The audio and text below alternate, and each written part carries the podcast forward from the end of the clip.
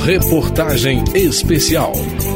Ao mesmo tempo em que a pandemia do coronavírus pressionou governos e cientistas a encontrarem soluções rápidas para conterem o avanço da Covid-19, ela provocou em parte da população uma dúvida sobre a eficácia das vacinas. Movimentos anti-vacinação, que já atuavam antes da pandemia, ganharam força em vários países. A queda na cobertura feita pelos imunizantes trouxe um perigo iminente, a volta de doenças que já estavam erradicadas.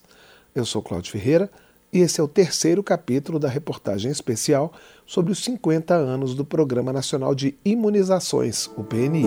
Pode ser da Fiocruz ou do Butantan, por mim eu tomaria essa vacina amanhã, bem pleno e lindo.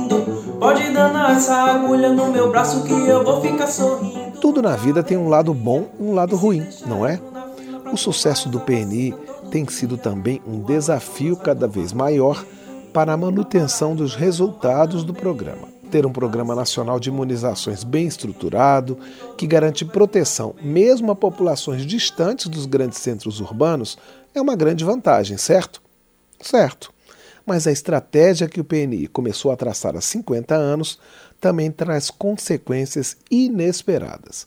É o que mostra Mônica Levi, presidente da Sociedade Brasileira de Imunizações, que aponta o principal problema que assombra a vacinação dos brasileiros hoje em dia. O primeiro é o sucesso das próprias vacinas, que tira o medo das doenças e que faz com que as pessoas não tenham a consciência da importância de manter seus filhos vacinados. Vai pelo mesmo caminho a explicação de Maurício Medeiros, diretor-geral de Biomanguinhos, unidade da Fundação Oswaldo Cruz, produtora de vacinas. Com o passar do tempo, a própria atuação da vacina em determinadas doenças fez com que se perdesse a preocupação com relação àquela doença. Né? Então, por exemplo, poliomielite, sarampo, parecia que estava dominada. Estava dominada totalmente. Ela estava eliminada do nosso território. Isso fez com que as pessoas passassem a ter menos preocupação e achassem que não é importante vacinar. Porque antes você via né, casos de óbitos, via os casos de problemas físicos nas crianças por conta da doença. Hoje, como as pessoas não têm mais contato com isso, tendem a achar que a vacina não é mais importante. Coordenador da Frente Parlamentar em Defesa da Vacina, o deputado Dorinaldo Malafaia, do PDT do Amapá, que é enfermeiro, aponta as doenças que estão voltando a preocupar por causa da baixa cobertura vacinal. Nós eliminamos o sarampo na década de 90, retomamos o sarampo agora. A eliminação da poliomielite, então tem alertas no Peru. Nós tivemos agora, por exemplo, no norte do país, um forte ataque do vírus sincicial, uma mistura de vírus sincicial com influenza. Tivemos muitas mortes, inclusive no meu estado, com 22 crianças que vieram a, a óbito. Então, o debate da comunicação é o mais importante hoje. O debate não é se nós temos ou não vacina, o debate é como nós começamos a fazer uma política de comunicação que chegue à população e consiga convencer a população de que as vacinas são seguras. O vírus sincicial causa infecções respiratórias em bebês. A comunicação de que fala o deputado Dorinaldo Malafaia vem sendo apontada durante toda essa reportagem especial como ferramenta importante para combater as fake news e divulgar informações verdadeiras sobre as vacinas que estimulem a população a voltar para os postos de saúde.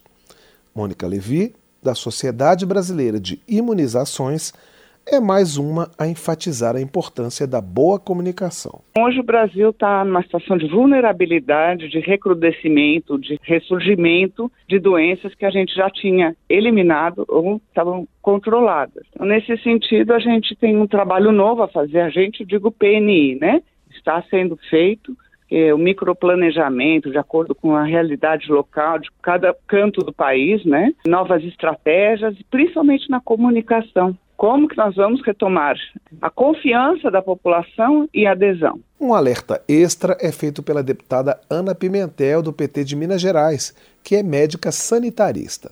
Coordenadora da Frente Parlamentar da Vacina, ela enfatiza o risco de a volta de doenças já erradicadas afetar o próprio programa de vacinação. Tem acontecido um fenômeno que é muito perigoso para a saúde pública, que é, de novo, o ressurgimento de doenças que nós já havíamos conseguido dizimá-las e elas têm retornado e com um agravante pelo fato de ter uma cobertura vacinal baixa, algumas dessas doenças estão passando por mutações e vindo de maneiras mais agressivas, o que nos coloca um risco das nossas vacinas atualmente existentes, elas não serem eficazes se a gente manter essas taxas, essas coberturas vacinais que atualmente existem no país. Além de espalhar a boa informação sobre as vacinas, outra estratégia que diz respeito diretamente ao Congresso Nacional é o aperfeiçoamento da legislação.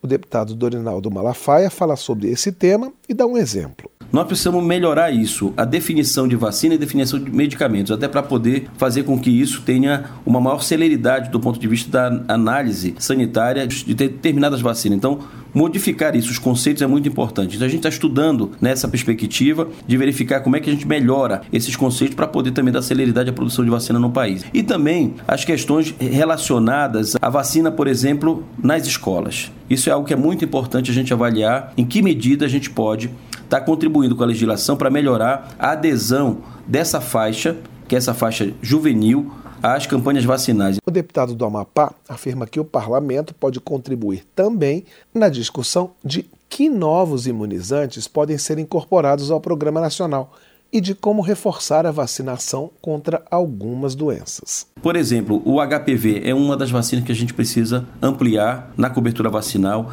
A vacina da dengue, por exemplo, é um debate que a gente precisa avançar. Essa talvez seja a vacina que está mais propícia a ser aprovada pelo PNI mas nós precisamos avançar nessa perspectiva de aprovação, porque os prejuízos relacionados à dengue, por exemplo, são imensos para o país. Então, essa é uma vacina que nos permite atuar numa proteção muito grande. Uma outra que está sendo discutida é a vacina contra a malária.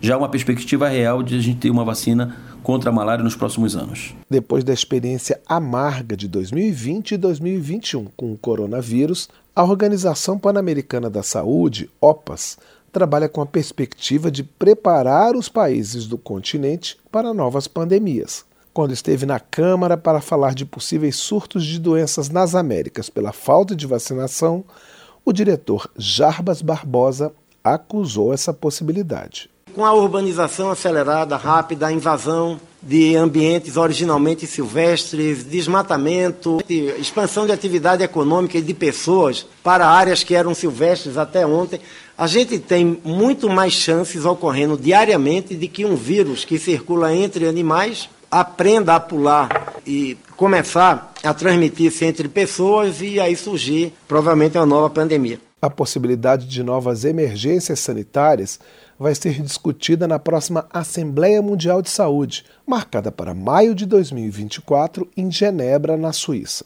Estão em pauta a aprovação de um novo regulamento sanitário internacional e o estabelecimento de um acordo que garanta acesso equitativo a medicamentos, vacinas e equipamentos se houver outra pandemia.